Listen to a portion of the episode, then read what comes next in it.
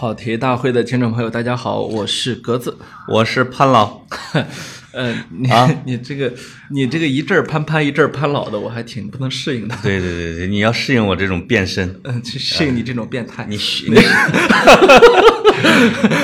我 我对你很习惯了，现在。是是是啊刚才潘刚才潘总为了让我顺利录节目，用牙齿咬开了两瓶啤酒。啊！我现在正捧着我的牙呢，应该扔在屋檐儿还是扔在水缸下面？哎，你你你换牙了？你们是八岁坝勾掉牙是吧？你不不要你们山东有没有这个习俗？呃如果是下牙呢，你就扔在你的屋檐儿上；是吗你？要上牙呢，你就扔在你的水缸的下边，有有有有，这样长出来比较整齐，就是记老记老记不住。要不然会成为獠牙。而且小时候就拿着那牙，你看我揍你，把牙打别人身上去了。嗯那个，呃，我我跟潘总啊，今天见面挺不容易的，啊，怎么是吧了？？潘总昨晚据说我挺容易的呀，我在你门口不就等了三小时吗？潘总据说昨晚失眠，哎，你知道像你这么大岁数失眠挺恐怖的，知道吗？其实不是失眠，就是一直在忙于一种运你是不是动。你是不是春天？哎呦，你 你不要老开扯我。不是这个，不不不，我刚我刚想说你那个春天一过去你就思春，不是，我只是不知道斗地主算不算一种运动。这算是手指运动吧？我都不行，我达不到这个叫什么叫什么玩意儿。我我跟你说，自从足球伤了我的心，我再也不看球了嘛。啊已经这已经持续快一个星期了，这个事情。哦，正好也没比赛。对，所以我正好就玩那个非法 online，你知道吗？哦，你打球呃，踢球，哎呦，啊我我经常，我不知道哪位听众，回头咱们可以加一下好友啊。我我现在，哎呦，踢得过瘾，不是好玩吗？不好玩。我我为了教我小外甥，就是就说你打个健康的游戏吧，你别老杀人杀人的，来我们来点非法什么之类的。对对对，但要学会它，需要挺漫长的过程的。还我愣是学不会啊，啊还行，学着学着我就开始变成了人民币玩家，我着急，你知道吗？要往里放钱的。对我们这种有钱人你也知道的，就是那你扮演的没那个就是耐心，就是曼城老板呗，是吧？没有，我我我买了两次，交了两次钱之后，我就开始 说不行，一个人为爱不能够纯粹用钱去买，就是我感觉我的 信仰或者我的爱的那种纯真受到了玷污，你知道吗？但是一个人用斗地主是可以用钱去买的。哦，就可以这么玷污这个那个金豆豆，妈呀，我天哪，我已经贵不贵？我 我已经不敢汇报我到底输了多少钱了。嫂子不是听节目吗？一百块钱买一百五十万个豆豆，啊、如果打的高级，两把嘣嘣没了。但是呢，如果打一小初级，你打一个月也可以。哦，这个取决于你是个急性子还是个慢性子。哎，我就是个急性子，所以我我其实是个玩游戏特别差的人，你知道吗？就是我从小到大觉得能够玩的特别好的游戏就不多，啊，你真的玩，你真的玩游戏啊？我真的很少玩游戏。哎，我想着，就是你格子这样的一个，就是就是智力超群、哎品行又很端正的人，应该不会玩游戏。呃，不是，所以我很少玩游戏。我属于呃，有以前住男生宿舍的时候，大家后来住啊女生，后来住女生宿舍是吧？那个住的也少。呃，也少啊。啊，没有，就是呃当时住男生宿舍，动不动就来一把，来一把。嗯，我直到毕业都不知道他们来的那把是什么。来一把，对，有可能是黑五双生吧？没有魔兽。嗨，游戏啊，啊，这种啊，所以就是你知道，对我来说，打游戏始终就是一个很格的事情。啊，代沟太深了。我的同学在宿舍里一般就你听啪啪，你不知道是干嘛的，嗯你就我我推门一进去就看见一个我的一个室友，整个的脸已经全是鲜血，因为他拿到了一股大的四个二，在猛烈的在拍的时候，你你等等等等，他啊一脸鲜血是外边鲜血还是里边鲜血？他就是喊那就是脸炸的时候那脸一下脸脸涨红了，涨红。不是鼻子出血了，喷血，你知道是喷血，你们你们就达达到了一种特别巅峰体验的状态。对对嗯，因为那我们那时候宿舍里边根本就没有电脑游戏，哦没有台式机，当然更没有笔记本。那时候我们玩的都是电脑游戏，但是嗯。我就是一个，呃，我上次我上次听人说了一个特别有意思的一个点啊，就说，哎呀，你这个心情不好，治治治青春啊，就是说你去跟你的发小们一起去玩把游戏，哦，就是说恢复一下青春的感觉啊。这样就可以啊，对我后来想了想，我跟发小没玩过游戏，玩尿泥，那是你们那个年代，不要这样子。嗯，哎呦，这刚才啊，我跟格子我们俩大概用了一个多小时的时间在找选题啊。不要这样，不要我们从人类的历史、人类的未来啊、人类的起源啊，一直的聊聊聊，我们发现我们各种宏大叙事都要留给下一期的《权力的游戏》。嗯呃，不要那就是个，不要不要去剧透我们俩不是天才的这个事实。哎我们对外的公关稿一般说的都是他们俩坐下来就开始聊，一个小时之后站起来就走，因为他们两位都忙的时间以秒计。真的，啊，哎，干什么事儿都以秒计吗？你十五六十五六，不要老开车，我怎么回事？不行了，有点刹不住车啊。是不要啊！我跟你说，有一些听众人家比你厉害啊。但是格格子想了一个特别好的一个题目，我一听啊，特别哎有意思，因为我我我一直在说格子，你出三个城市，我出三个城市，哎，咱们有交集的时候，那个城市咱们就聊一起，对，对吧？后来这个格子一直没给我答案，格子说我每个城市都有感觉，怎么办啊？我说可以啊。哎，最后就格子突然提出一个概念，叫看不见的城市，对，其实就是这个城市的一个角落。这个城市的正常人不会去看的地方，或者说普通人觉得他要么不知道，嗯，要么不会感兴趣，对。要么是他不会用这种视角去看待这个城市，对吧？是，呃，卡尔维诺有一本书叫做《看不见的城市》，特别有意思的一本书。如果大家一定要去读一本卡尔维诺的话，我建议读《树上的男爵》；如果要读两本的话，我就建议要读，呃，树呃看不见看不见的城市啊对，就是我们的城市是大体上是千篇一律的，就是就是咱们一直有一个是这个叫什么什么痛惜，说中国的城市越来越分不清楚了。当你从飞机上往下看的时候，你就只看见一大片，对吧？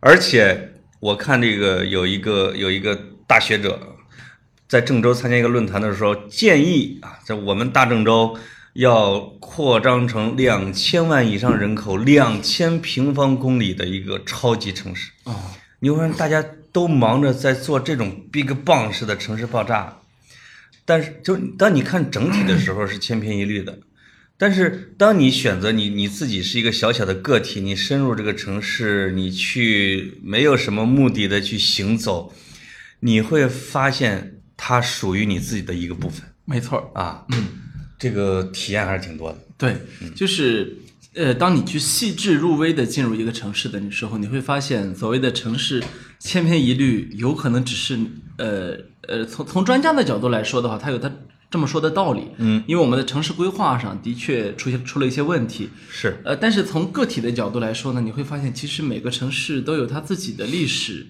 文化、地貌。呃，那个传统以及呃地方人的性格等等啊，对对对，呃，或者说，你看到的这个城市的这一下，它并不一定是这个城市的最光彩的部分，或者说是展现出它文化色彩的部分，它可能就是在你那个独特的体验，此时此景，一下戳了你一下。有可能是那天下雨，有可能是那天来了风，有可能是那天有一个正当年的姑娘走到了你面前 啊，对然后没理你，所以这就是你对一个城市的记忆啊比。如你，比如像我在北京，只要是晚上去故宫，从东华门绕绕着护城河走的时候，我以为你进去了，你弄得好像 然后你都长沟流月去无声的时候，每一次都给我戳的稀里哗啦的，就是它就是你这个城市里边属于你的一部分。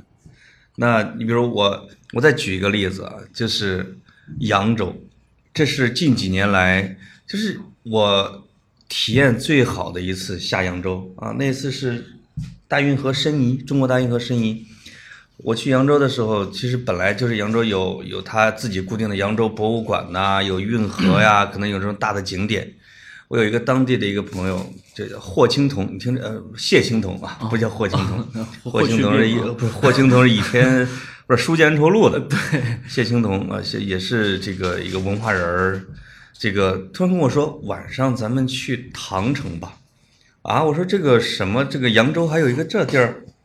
他说是啊，这个这个是是起源于隋唐的，就带着我还有另外一个朋友，我们三个，而且那个时候下起雨来，步行小半个扬州啊，就我们三个人，因为没有人了。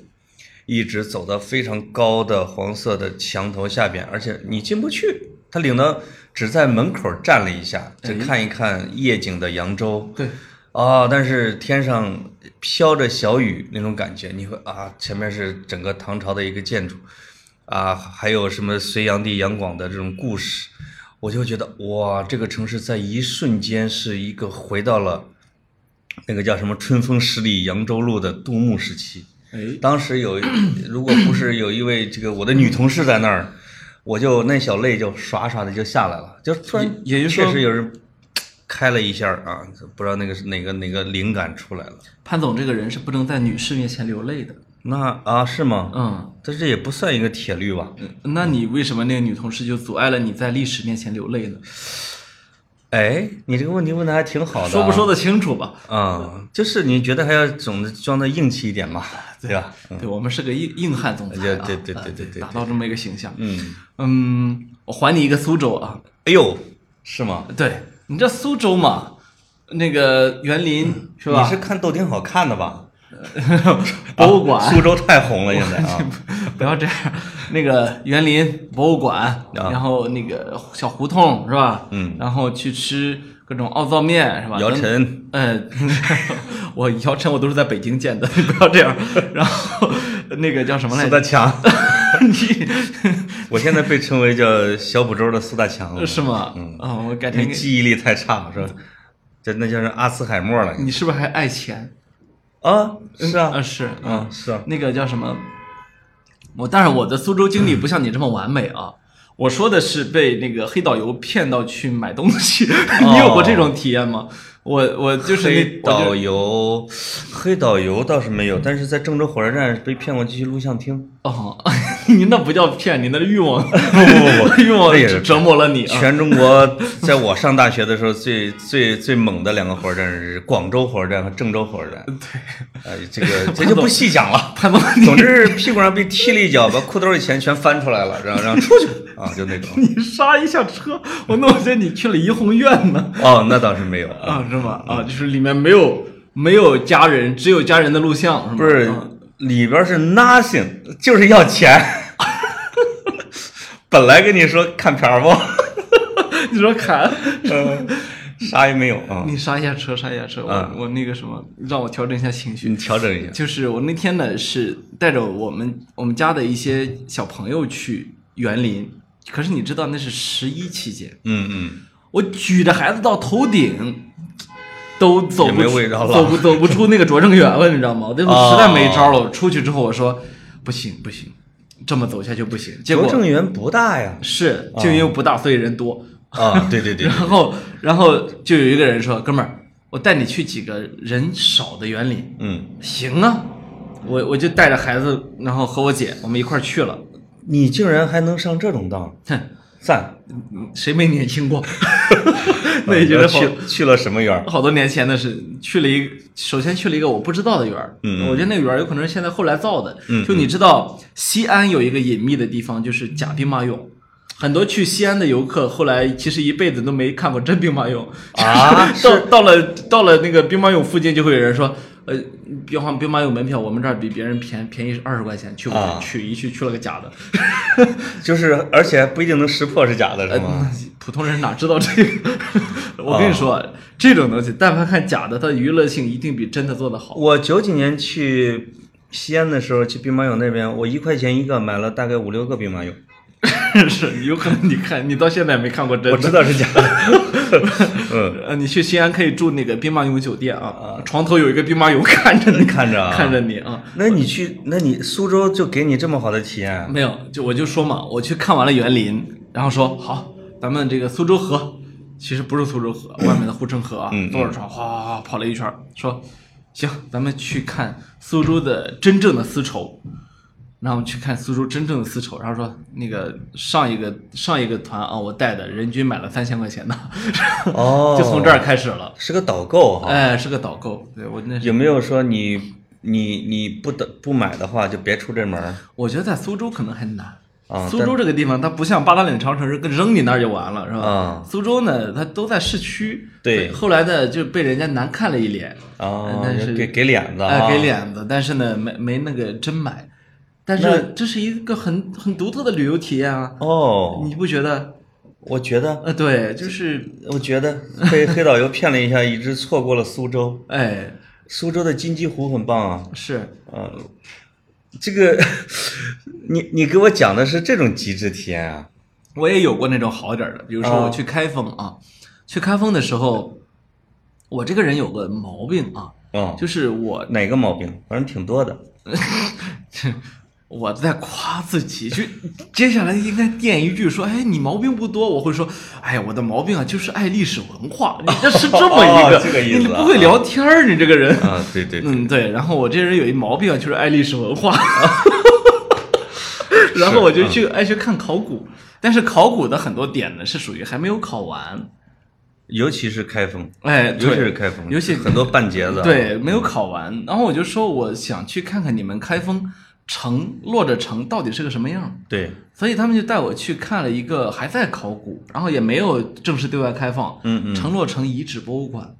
哦，哎呦，这个城落着城啊，你就会看到特别的明显。嗯，因为以前的时候我们知道说呃开封要么是什么中国的地下庞贝，对吧？要么是哎，可是你去那里一看，你会发现它它确实是颜色不一样，一层层的上去啊，哇，你会知道黄河决一死敌，哗把开封城给淹了。对好，开封人民就自信眼儿回来再建一个啊，哗又淹了，再建一个，嗯。这是我所不能了解的事。我一直猜不透开封人为什么一定要在原址建，而且那个城墙根本就没变过任何位置，全部都那么上去的。就直接在上面再落一个城哈。后来他们给我说，既然你喜欢这个，刘老师，嗯，嗯，带你去个地儿，然后就带我去了那个哪儿呢？他们的城墙底下，另外一个城墙底底下啊啊，到了城墙底下，你会看见。他死心眼儿到什么份儿上了？他连原来的马道都是在在原址上这么一道道上去的，就是呃那个里面的碎瓦片儿啊，什么就全部都还在那儿、啊。我觉得这个确实是可能是中国的这些文化里边啊，它没有不朽的概念。哎，他觉得历史是轮回的，是吧？没错分久必合，合久必分。然后这个盛极必衰，什么什么什么，就是旧的不去，新的不来。哎，他就是好像我在建这个朝代的时候，我就没打算我这个朝代说是千年的朝代。没有，你们这就让我觉得开封人特别像西西弗，嗯西西弗斯，西西弗斯的神话大家都知道啊，推着大石头到山顶，哗滚下来，我再推一遍。对，我觉得开封城这个建建成就很有这种感觉。你明明知道黄河是它的河床高悬，对吧？是，正常情况下你都得提防它，嗯，不正常情况下哗就把你给淹了。就这人不走，可能大概的有个，反正比如说几百年淹一次，对，呃，刚刚的满足了人们的这个记忆，是吧？就是人的记忆的长度可能百年光阴之过客也，是吗？哎，实际上它已经过去了两三百年，没觉得这个地儿，你看已经成了一个一片无垠的荒荒土丘，我可以再盖一个城。因为它的整个地理位置就适合做一个都城，它除了不断的被淹，其他的一切都是很合适。哎，嗯，当然防守不行我们先不要走出你们河南，啊。那个洛阳，洛哎阳，呦洛阳，洛阳这个地是，我整个啊河南最喜欢的。是吗？嗯，是因为那儿有钱是吗？呃，你小时候洛阳女儿好颜色。对，我说的这个古诗啊，古诗古诗，就是我们上大学的时候有个共识，哎，就是洛阳的女生是全河南最漂亮的。那全国最漂这个基本上已经是被被被鉴定过的。全国最漂亮是哪儿？洛阳，嗯啊，其实洛阳呢，说起来为什么也是洛阳为什么会有这个特点？可能因为它也是一个某种程度上是移民城市，移民城，对而且是类似于像混杂的，对吧？所以你会看到洛阳人是说普通话的，标准的普通话，而且很洋气，哎啊，就是他在河南是一个很独特的存在，很独特的。嗯它不是一个，因为他是几十万青年工人同时到那儿，对组成了一个，就是把整个老城给替代了。对，那大家用了一个共同的语言呢，一定是普通话，嗯对吧？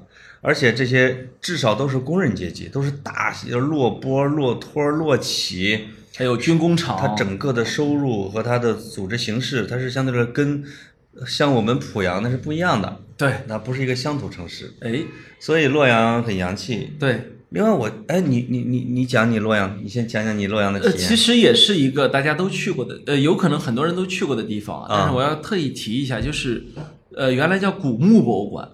哦现在好像叫什么洛阳历史文化什么博，就我觉得它其实在洛阳的郊区是吧？它其实对它其实不该改名字，因为这个古墓博物馆名字特别贴切。我小学六年级夏令营去过那个 古墓博物馆。对我我我为什么对这个博物馆印象很深呢？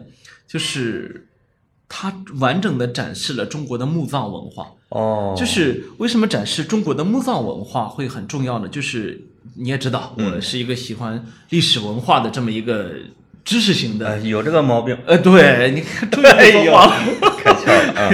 那个，呃，其实中国的历史文化，你要看的话，就两个地儿，一个是地上的寺庙，嗯嗯，一个是地下的墓葬。对，地下的墓葬是因为中国人是视视死如视生嘛，对吧？所以人死的时候会把很多的东西搁他边儿上，是导致去还原他的还原当时他的生活的现场。嗯这为我们了解古人的生活，呃，以及那个年代的习俗礼礼俗提供了非常好的依据。是，这也是为什么我极其痛恨盗墓贼的原因，就是啊盗墓贼他偷走的其实不是文物，嗯嗯，是那个年代的生活方式。对就是你单纯拿走一个宝石、一块玉，其实没什么，是，但是它通常都破坏了现场。对对。对而这个现场实际上是需要历史学家、考古学家才能够去破译那个年代的密码，嗯嗯甚至需要历经几十年学界大讨论，是吧？可是现在我们看到的，一下子就给弄没了，对吧？啊，我这次去宁夏也是，我去看西夏王陵，嗯嗯。西夏王陵，你去一看，简直就是夸张。你知道我们呃中原人喜欢，呃有一些大人物啊，一埋葬，哎，不让你知道哪儿啊。不让你知道地儿。是，西夏王陵好嘛，一人弄一纪念塔在边上，你这沃野千里，贺兰山路全是塔，那那他能不知道在哪儿吗？对吧？是所以通通都被全全盗通空了哈。无一幸免，通通被盗，是吧好，然后九座亡灵被，呃，我们保护性的打开过一座，发现里面被盗了，嗯其他的边上都有盗墓坑啊全空了哈不用说，好，这是地下的墓葬，那地上是什么呢？是佛寺。嗯嗯，为什么是佛寺呢？中国人还讲究就是不毁一座庙，是吧？嗯，就是怎么着就不能毁庙。嗯，嗯，宁舍二人转，不哎毁一顿；呃，你是宁舍 一顿饭，不舍二人转；宁拆千座坟，不不毁一座庙啊。你终于把这个给圆回来了。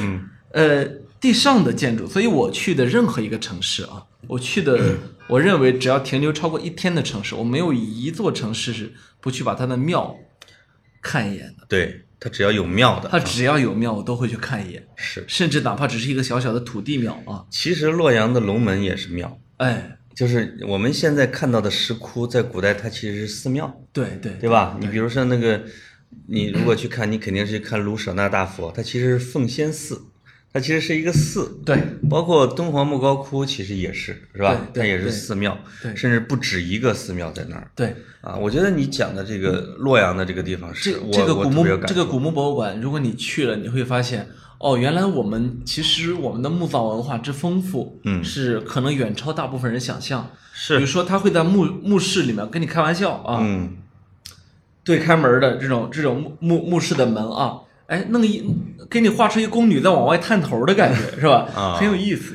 对，那个是很有名的一个画儿哈。对，就是古埃及和古中华在地下墓葬里面是是是藏的最丰富的。对，洛阳啊，其实给我的印象极深的地方是在什么呢？就是当然龙门肯定是一个没错。啊，就是但大家现在都是如果是游客般的去从左边转到右边转一圈，看惊叹一下卢舍那雕的这么漂亮，这个我觉得是有点亏。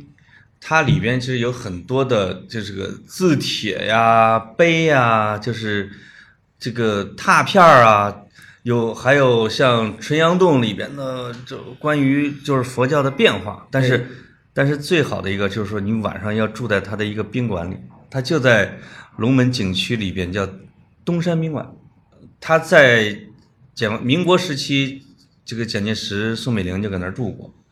他他，你如果位置选得好的话，你早上起来你可以看到什么呢？就早晨的太阳金光闪闪照在了佛窟上，你就可以直接看整个的肚上呢是一层金光，所以晚上不要走，就是你要早上在朝阳下斜着照到洞窟的时候，你要去看它，在晚上落日的时候你要去看它，而且在最好是在夜半的时候。这个这个夜半为什么要看呢？像梁思成他们，包括像日本的这种建筑学家，他们经常会去的时候是晚上要住一晚上。对，说躺在卢舍那佛的下面，你的头顶上看着是一轮月亮，你的右侧就是月亮的光辉照在卢舍那的那个面庞上，哎，哇，那个感觉是是非常好的。如果你有机会说能在一个这样的世界遗产里边能待一个昼夜的话，哎，那就一定要在那儿待着。所以，那那我就要替听众朋友问个问题了。嗯像我们这种比较普通的、正常的群众啊，嗯，住不住得起这样的好地方？我咱俩是在推销对吧？最最多五百块钱，你看，最多就是我电视400广我。电视广告没少看吧？四五百块钱嗯就会问啊。我，经常会有一些类似于老国营招待所似的这一类东西，它其实是位置极好的。哎，不光是洛阳的很多的遗产点儿是都是，就是大家可能要还要，就是你要驻足下来去寻找这个城市的角落，嗯，包括洛阳，就是那个宾馆的边儿上就有白居易的墓。哦，白居易的墓就是这个墓本身是牧草青青的一个普通的一个坟，全世界的老白家后人都去祭奠。对，但你马上你可以想象，在整个的唐朝中唐时代，白居易在跟着那些老同志，而且那些老僧人、那些老文化学者、老诗人，在那儿每天唱和、听钟、诵经，跟高僧谈机锋。然后死之后把自己埋在那儿，这样的一个过程，就整个洛阳就是一个大的文化中心。对，这是想讲的一个。第二个就是洛阳有一个山叫北邙山，哎，里边埋了就得恨不得成百上千个帝王和各种文化人儿。哎，你说杜甫埋哪儿？咱们说，呃，我问过说，就说杜甫埋哪儿？埋杜甫草堂嘛，就是埋在了北邙山。哎，就是说，跟这个北京的某些公墓似的，就没下脚的地儿，一脚就能踩中一个文化名人。呵，所以你去长安，你去西安、去洛阳这种地方，你要去周它周边看陵、看墓，是对吧？对对这个还很厉害。对，包括我有一个哥们儿在在洛阳，是一个是一个律师。这个我说我说你去早上你去哪儿？他说我去刘王坟儿，叫应该叫不是去刘秀坟儿喝这个羊肉汤去了。哎，啥玩意儿？我说刘秀坟儿，一个村儿叫刘秀坟儿。他说刘秀埋在那儿哦，啊。我说墓呢？没了，这这这段儿这段在河南那期里面讲过，有是吧？啊对，听啊我我们担心听众会呃提出来，对，哎呀，是呃，我再说一个，西安，我上次去秦岭了。你知道秦岭在中国当然是很出名的啊、对，可是秦岭你往深处走，你走着走着会到一个地方，黄河长江分水岭，分界，黄河长江分界岭是什么意思嗯？分界。啊。就是你会感觉特别明显的是，在界的这一边和另一边河水的流向都不一样，等于说嗯。这两边的水分别会最终进入黄河的支流，进入黄河的主流，嗯嗯那边的水会进入长长江的支流，长江的主流，山泉水啊，山上哦山中的溪水，它是秦岭的南北两侧嘛？呃，是秦岭深处。你往秦啊往秦岭深处走，其实走从西安来说走不了多远，但是你会看到长江黄河，我只知道秦岭是中国的什么什么什么什么零度分界线，绿肺是吧中央公园对，吧零度分界线啊，还因为它有很多这样。因为它很高。对，那你知道中国的中心在哪里吗？中国的中心不是我们登封吗？呃，不是的，其实也其实也是也是那个西安边儿上的那个一个县啊，哦，嗯，是哦，你说的是地类似地理中心，地理中心啊？对对对对，天下正中，你知道啊？那你给我讲讲在什么地方？黄帝陵吗？呃，不在黄帝陵，它其实是在西安的一个叫什么什么南县，我一下子我现在你去过那儿哈？我去过，对，但是就是关于天下正中或者中国的中心有很多种说法，但是最权威的、最早的肯定是是洛阳，因为洛阳最早的名字叫中国，嗯就是它的整个的地形就是什么伏牛山呀、北邙山呀，在那个什么太行山，给它围了一大片的平原，那个地方就是咱们的先民？你也可以理解为夏朝他们认识到的整个的天下的正中就是在洛阳那个地方。对，后来这个这个世界文化遗产申遗的时候，我不是过年去登封吗？对少林寺，他们叫天下正中，天下之中还是天下正中，就讲的是整个天下概念的正中心的这样一个概念。其实，在登封我刚说的是陕西的泾阳县，泾阳哈嗯，啊但，这是我这是我们国家认可的。其实你去哪里都会看到，比如我这次去宁夏，宁夏也说他们在正中间，是吧？嗯嗯嗯然后那个去哪里都会说自己正中间，包括你刚说中国，啊那人家新疆还说我出土了一块锦，上面写着“五星出东方，利中国”，哦，所以就会甚至可以引借此引申啊很多很多话，所以就是这个各地都会有有这个想法啊。是，呃，我们不妨回到北京，你觉得在北京嗯。哪儿是你觉得呃，就是我一般就会就是说，对我来说最有特殊意味的地方吧，对吧？我会经常的，比如说，在我特别繁忙的时候，或者说压力大的时候，我就特别想去的一个地方，有可能是这样的。对那我去的次数最多的是戒台寺，哦戒台寺在北京的西南角潭柘寺的下边儿。哎它为什么我为什么喜欢那儿？就是一个是它游客少，大家都去戒台寺去烧呃去潭柘寺烧香，因为有僧人有香火，世世代代什么永保用什么之类的啊，是传香火。但是戒台寺里边没有僧人哎啊，这个僧人已经被在解放的时候遣走了，他是一个旅游单位。那你去的时候，他只有比如说九棵或者十二棵过千年的这种大松树，你就坐在那儿听松，那这可是就是一个涤荡心灵的地方。这所以你如果让我选一个啊，我最想待着的，或者我最愿意去的，或者最 special one 的，就是戒台寺。哦，嗯，明白。你有没有经常会想躲在北京的某个地方？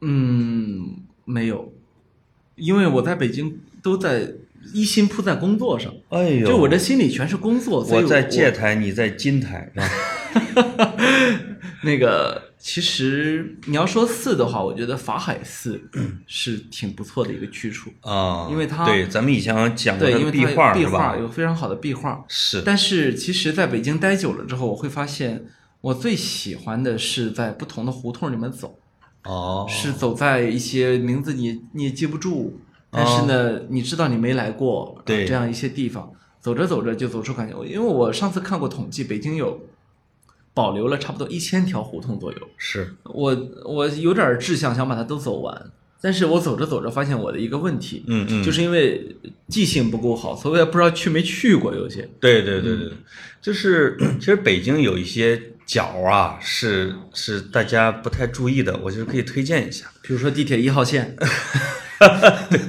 地铁医院是个大地方，那是个大地方，它以前。它以前是个防空洞啊，嗯那很多人现在以以进地铁一号线这个为乐，是穿穿越它。是嗯因为北京有上千年的建都史，哎，所以就除了啊，现现咱现在看到的故宫是明清皇城，对吧？对，那我们实际上还可以看到什么？就是如果大家往学院路，就是北京电影学院的外边那一大片岗子，那一片叫元大都遗址，对吧？没错叫那遗址公园它北边有个北土城路，那个叫元大都遗址公园。它那整个的一片儿是原来元朝的都城的一个角，在这个王杜庐的《卧虎藏龙》里边儿，那个小说里边，我读的啊，我不太准确了，说这个李慕白和闭眼狐狸约架，就是在那个蓟门烟树那一片儿，在蓟门桥那一带，对当时已经是荒了。对，那除了这一块儿呢，其实，在那个房山那边有燕山石化那个角呢，还有金还有金王陵，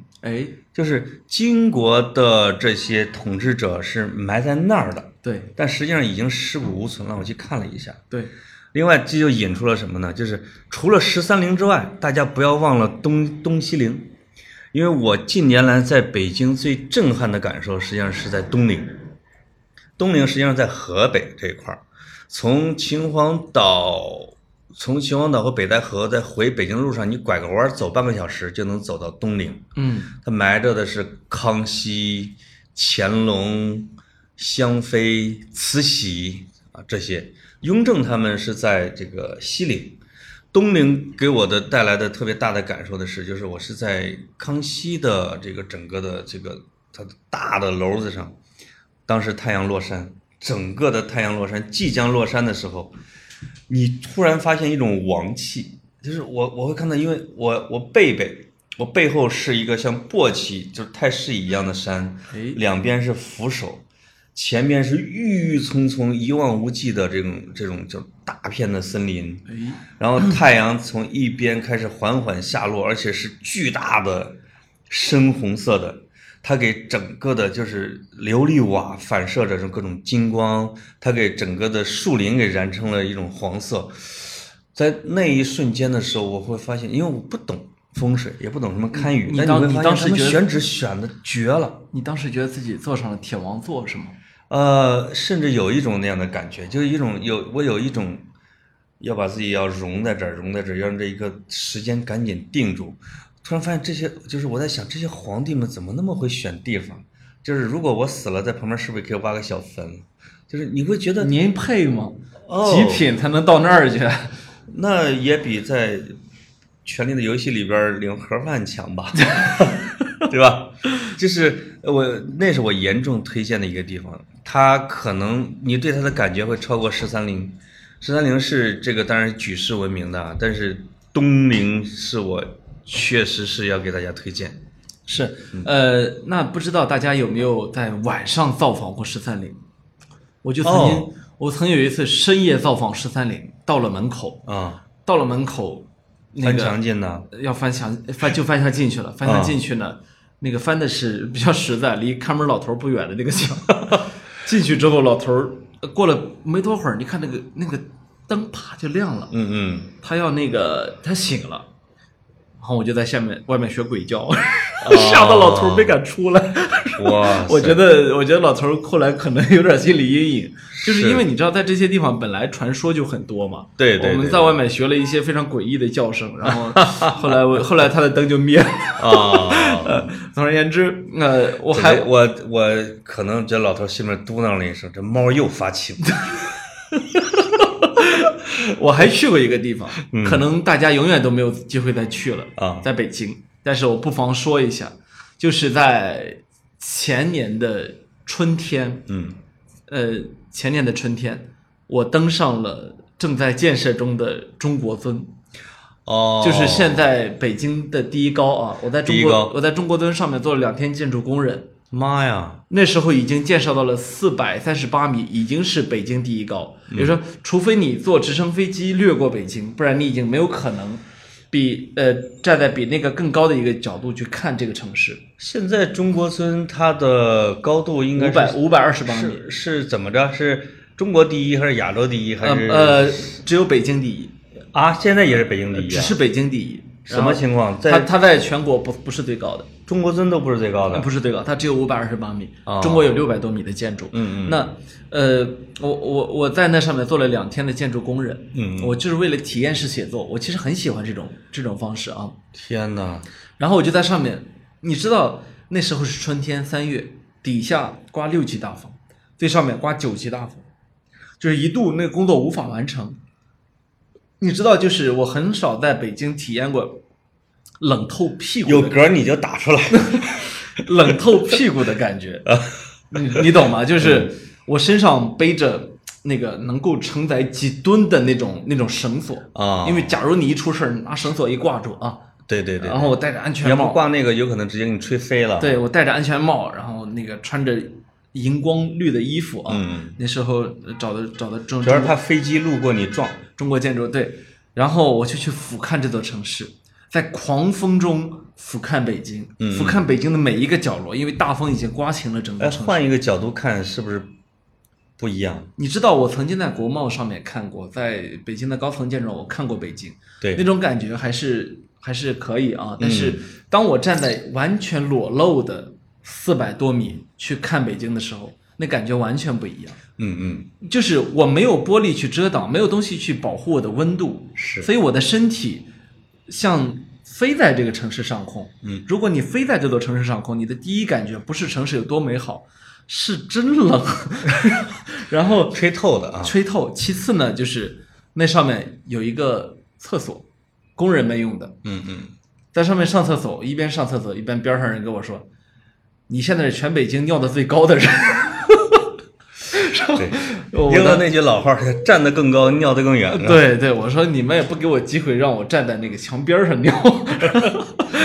妈呀，对，这是一个这是一个很很独特的一个绝对绝对极致体验啊！极致体验。嗯，嗯，因为北京确实，因为它太大了，就是我我我经常会说，就是十九世纪的伦敦啊，就是二十世纪的纽约，你你或者你跟我说十八世纪的巴黎，或者十八世纪的伦敦，十九世纪的巴黎，二十世纪的纽约，二十一世纪的北京，这种世界级都市，它都会应该孕育出伟大的，比如说作家、哎，艺术家，是是吧？孕育出伟大的这种影像、文字，就比如说高老头里边说巴黎，现在让我们拼一下吧，就是最后的那个结局。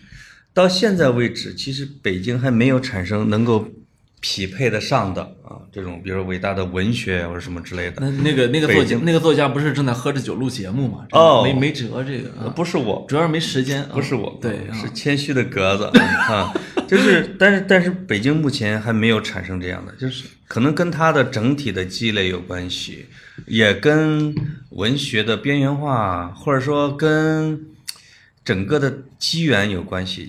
比如在这个时代，可能已经不会再产生过去的那种，我用一个史诗般的小说，是吧？我用一套人间喜剧，我来描述一个城市。也许某种程度上来说，不，他不需要了。嗯呃，另外呢，就是其实北京曾经出过很多好作家，王朔、北岛是吧？你能数出来很多。嗯，但是呃，不是描述这种伟大城市的对，这是一。二呢，就是比如说王朔他的写作过分的用方言，嗯这其实阻碍了他走向世界，对吧？是就是包括我们作为外地人去读的时候，都会感觉有强烈的方言感，对吧？对对那那其实会阻碍一个伟大作家，或者说一个非常顶尖的作家走向世界。嗯，是就是这么大的一个北京，实际上就每个人能占几个街区就不错了。就是我有一次跟闺女看那个，就有个剧叫《窈窕淑女》，这个《窈窕淑女》里是萧伯纳写的，啊对这个里边呢，他有一个角色是一个教授，这个教授他有一个他在研究伦敦的方言。这个伦敦的方言，它要具体到每一个街区，哎，就是他会，比如说啊、这可能是叫 Western 啊，切尔西那那个那个地方的口音，嗯，它跟唐宁街那边的口音是不一样的，因为它的某一个音发的是什么什么，哎，它能做到这么细致的。其实，在北京这么大的体量，也应该有这样。北京的南城、东城其实我们西城和县城，咱都能听出来我觉。得我大概能听出来，嗯你是在大院儿还在胡同串子是吧？吃了吗您？我这是哪儿的？嗯、那是河南的，濮阳来。对，是。呃，大院儿的话，这个胡同的话，南城的话和郊区的话和通州的话是确实是不一样。对，嗯离开北京之后，如果你一路北上，我记得就是对我来说印象比较深的啊，嗯说有一次去承德，在那里百无聊赖的等等等车的时候啊，嗯我忽然发现了一个土地庙，呃，其实是一个城隍庙啊，城隍庙。我说，哎，这怎么还有一个庙？呃你知道我是对庙是有天然的兴趣，对我就会想往里走，一看，全国重点文物保护单位，是个小庙是吧？对我觉得哦，那我就知道我走对了一个地方啊，对。它有它的价值，我就对，是承德的外八嗯。庙、内八庙，它而且它有可能是世界文化遗产里面的一个哦，哎，对，因为承德它的整个的这个清朝的建筑，它的庙宇，它是建筑群是组成了一个世界文化遗产。所以像这样的，你可以一望过去，在山上有几座庙的城市，对我来说，你就 就是我它有不可这位史主，你有佛缘呐？嗯不可抗拒的吸引力啊。嗯，将来要出家的啊。嗯，这 现在我看能出家的地儿不多，反正嗯，就是有时候不在这个城市的大小或者是不是壮丽，对，甚至有时候一座小城或者是一个普通的一个城市，你在里边得到属于你自己的感受，其实都都挺珍贵的体验。没错。我们濮阳旁边有一个城市叫安阳，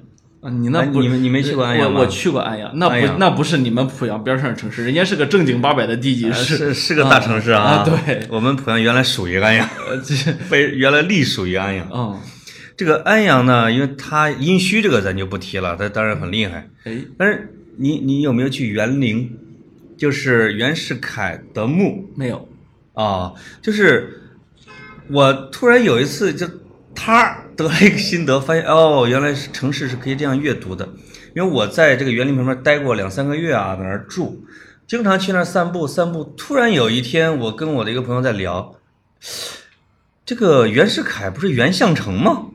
河南项城人，对吧？嗯嗯这个咱们都知道，课本里边都知道，他怎么就埋在了这个安阳呢？哎，那这个我就后来查查查，哦，这样，就是袁世凯呢是个庶出的孩子，哎，他的一个哥哥是嫡出的，哎，就是也就是说他妈是个妾，你知道吗？嗯哼，就是袁世凯后来当了这个就是北，比如说北洋北洋总督这么大的官位的时候，后来他有一次他母亲去世了，慈禧特意批给假，比如说带着母亲要葬回乡里，跟他的爸爸葬在一块儿。对，结果他的那个嫡出的哥哥死活不同意，嗯说你妈是你是庶出的，你妈不是正室，没有资格跟老头儿葬在一块儿。对，袁世凯是无论怎么求他哥，吵还是下跪，他哥就是不同意。嗯我就是这个有这个宗法。对，袁世凯最后是没办法，就把他妈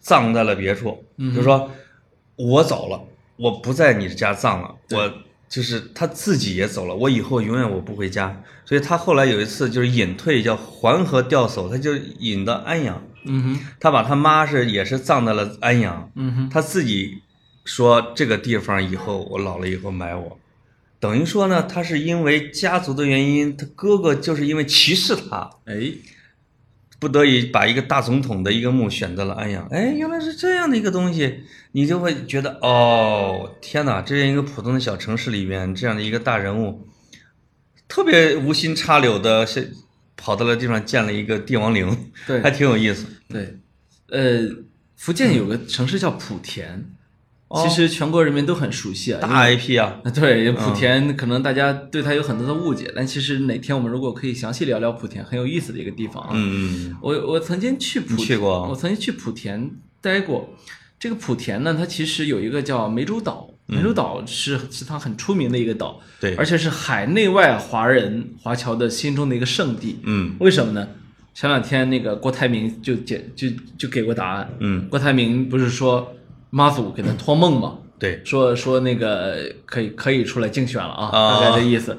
是那个湄洲岛是干嘛的？妈祖升仙的地方，所以它是全世界的华、呃这个哦圣地哈。圣地啊，信妈信妈祖的人的圣地啊，尤其是福建出广东出去的。是，那在去湄洲岛，在湄洲岛的那个，当然它的对岸有很多很多很多村落啊，嗯。其中一个村落是妈祖作为人的出生地，就是妈祖她曾经是个人，嗯嗯。姓林的一个姑娘，是，后来她那个那个为了救人是吧，等等她升仙，然后等于岛上是他是作为神的妈祖，而那个村子是作为人的。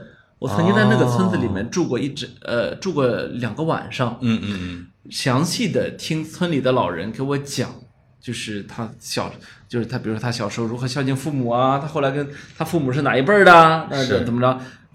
还有他们林氏祠堂，祠堂里面的就除了有妈祖这样一个顶级的大 IP 之外，还有妈祖的父母啊，就是哦我会意识到劳动人民啊，不，我这么说有点有点有点官方啊，打官腔了。那个就是 人人民他喜欢的，他的信仰的，有很多的时候它是来自现实的，就是对它有它非常朴素的一面。是其实其实所有的宗教本身呢，也许如果它时间不够长的话，它都会有它朴素的一面。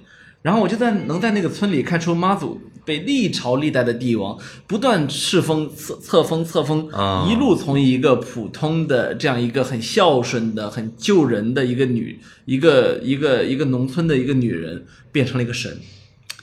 对。就是历朝历代把她给册封成了一个神，最后她就变成一种信仰。啊。是，就是经常会有一些女子或者老太太或者普通人，就因为一件什么事儿就成了一个小神，这个小神会逐渐慢慢的变大什么之类的。变成了一个大神，就是北京的西郊有一个叫妙峰山，上面有一个道观，道观里边有一个老太太，叫叫王三奶奶。哦，哎，我就看她的故事，她怎么就成了被塑了金身呢？啊，哎就是说说这个王三奶奶啊，就是以前就是每年都会去赶妙峰山庙会，哦，而且这个老这个奶奶是乐善好施，哎名声很好。但是有一年在赶庙会的过程中，他就去世了。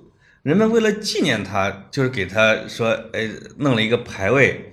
慢慢的呢，大家觉得，哎，给他磕头好像是生孩子挺灵的，就成了一个送子观音那种功能的，叫王三奶奶，就是你给他拜了，他就能给你送儿子。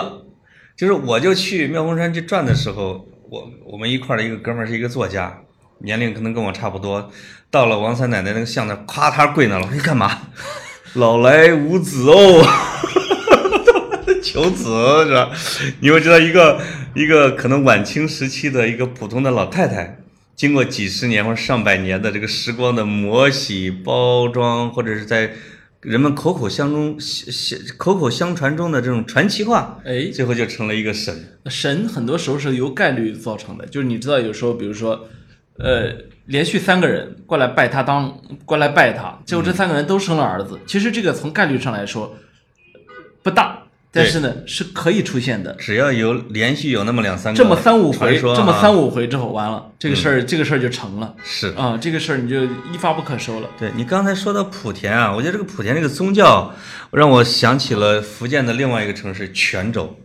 泉州呢，是我觉得在宗教的这个叫历史遗迹和氛围里边，是我最喜欢的之一，因为它有中国最古老的，比如说是这个清真寺，哎，它有它有非常有名的一个关帝庙，它还有这个叫天后宫，这就是妈祖庙喽。哎，当然，它还有一个叫佛教寺院，应该叫开元寺，哎，里边有两个非常完整的宋朝的大高塔。哎，那其中我让我感触最深的是朱熹在这个寺院写了一个联儿，当然他不是说写给这个寺院的，而是他对整个泉州的一个概括或者是叫赞赏。他写了一个上下联，叫“此地堪称佛国，满街都是圣人”。哦，哎呦，这个我觉得这是对一个城市，对一个对宗教包容和文化包容的一个城市最高的、最美的一个赞许，叫没错家言嘛。此地堪称佛国，就是佛寺庙林立，满街都是圣人。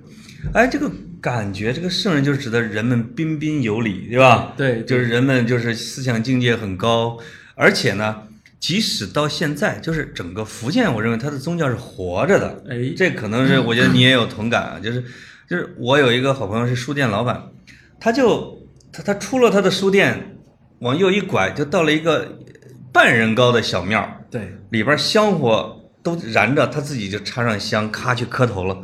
我说你一个知识分子，你怎么这么小这么简单的一个庙？他说我们泉州好多庙，我们建了庙都要拜的，哎，而且这些都是有香火的，是现实中人在拜。所以这个，当我去泉州去旅行的时候，我觉得这个联儿啊，“此地堪称佛佛国，满街都是圣人”，一下就串起来了整个泉州的这种美，使我对它的印象和评价一下超过了厦门。啊，啊，因为厦门太现代了啊，又很大，但泉州整个的步子是比较优雅。厦门这么大，却没有你的家啊！那个，你这个让我想起了台湾的一个电影，嗯其实很很建议大家可以看一下，叫《大佛普拉斯》。大佛普拉斯里面，我我稍微简单剧透一点，如果不想听的听众，你也没办法，你得听着啊。就是 那个呃，怎么说呢？他是两个小人物，目睹了他们那个看门的那个富豪谋杀情妇，嗯看完之后，他们首先呢想去找找警察举报，发现警察也是跟他们沆瀣一气的啊。哦其次呢，反正也没有其他的途径可以看。最终他们为求心安，到处拜佛，可是小人物呢拜不出什么好佛来。嗯嗯，最终呢，他们有一个好朋友说说他大伯那里啊有一个蒋公庙，蒋公庙，哦说说为什么他那个庙里面放蒋公呢？嗯说这大伯也是个小人物，底层人物，对老想弄个庙吧，结果啥神灵都不愿意来。啊最终呢，有一天午休的时候，梦见蒋介石跟他说：“我有空，我可以。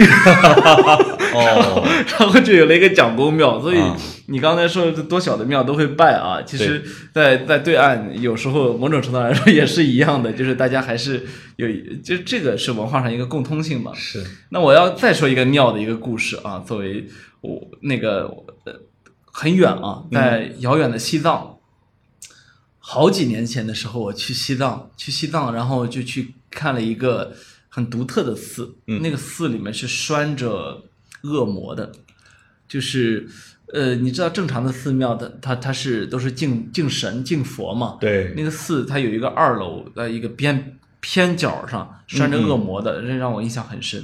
那这个寺里面呢，它有四道墙，这四道墙分别是什么经书墙、陶瓷墙什么的啊。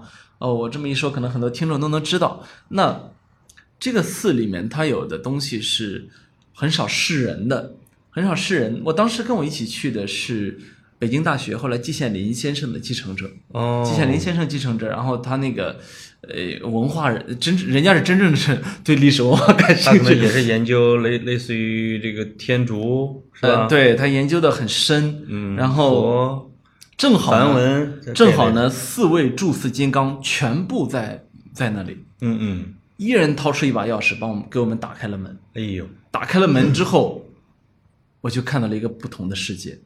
那里面的每一个碗放在国家博物馆，可能都是一个单独的玻璃柜子，对，几个四个射灯打着，那里面就跟农村一样，那个碗摞着碗哗摞了一排，妈呀，而且是金碗就这么随随便落着，不是金碗瓷碗。啊，但那个那个学者，人家一拿出来一看，碗底下全是西夏文，我然后他在那不住的摇头感感叹，又又拿出一个什么东西来，他说：“哎呀，这个厉害，这个我这个看不懂啊，说说说啊，这个贝叶经当年什么季羡林先生给我们北大留了一套，他这儿竟然还有一套、哦。什么什么，然后就是、哎呦。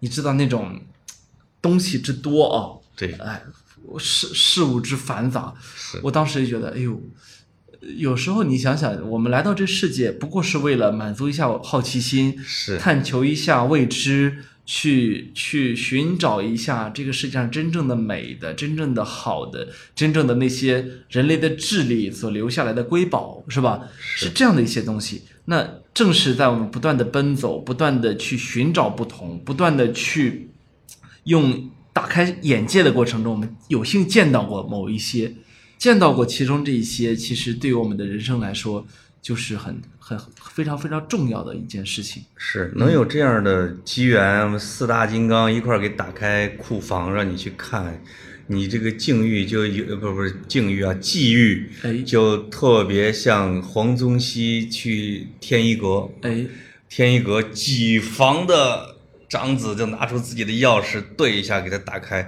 说这已经几百年没有进去有人看了。对，大学者啊，就进去咔咔咔就看，哇，这个机缘是很珍贵的。没错，啊，确实是你的人生里边会有一些就永生难忘的这种体验，很多很多。比如说云南是我特别爱去的，但是云南现在在我心中排名第一的景点儿或者一个地方就是国殇墓园，不知道你去过那个哈？我知道，嗯，就是国军的抗战的墓园，它的整个的氛围、颜色、气度和人进去之后的精神面貌，和它散发出来的一种共同的气质是给人感觉完全不同的，跟你看到太多的墓地是不一样的。没错，啊，就是各种各样的城市或者是地方，在它的一角，或者在它能代表着城市魂魄的地方，啊是可以带着我们不同的这种体验。对对对，啊，就是不一，大家不一定要去那种大景点儿，对吧？大家或者也不一定要去，都奔着世界文化遗产去。对，嗯我觉得奔着世界文化的，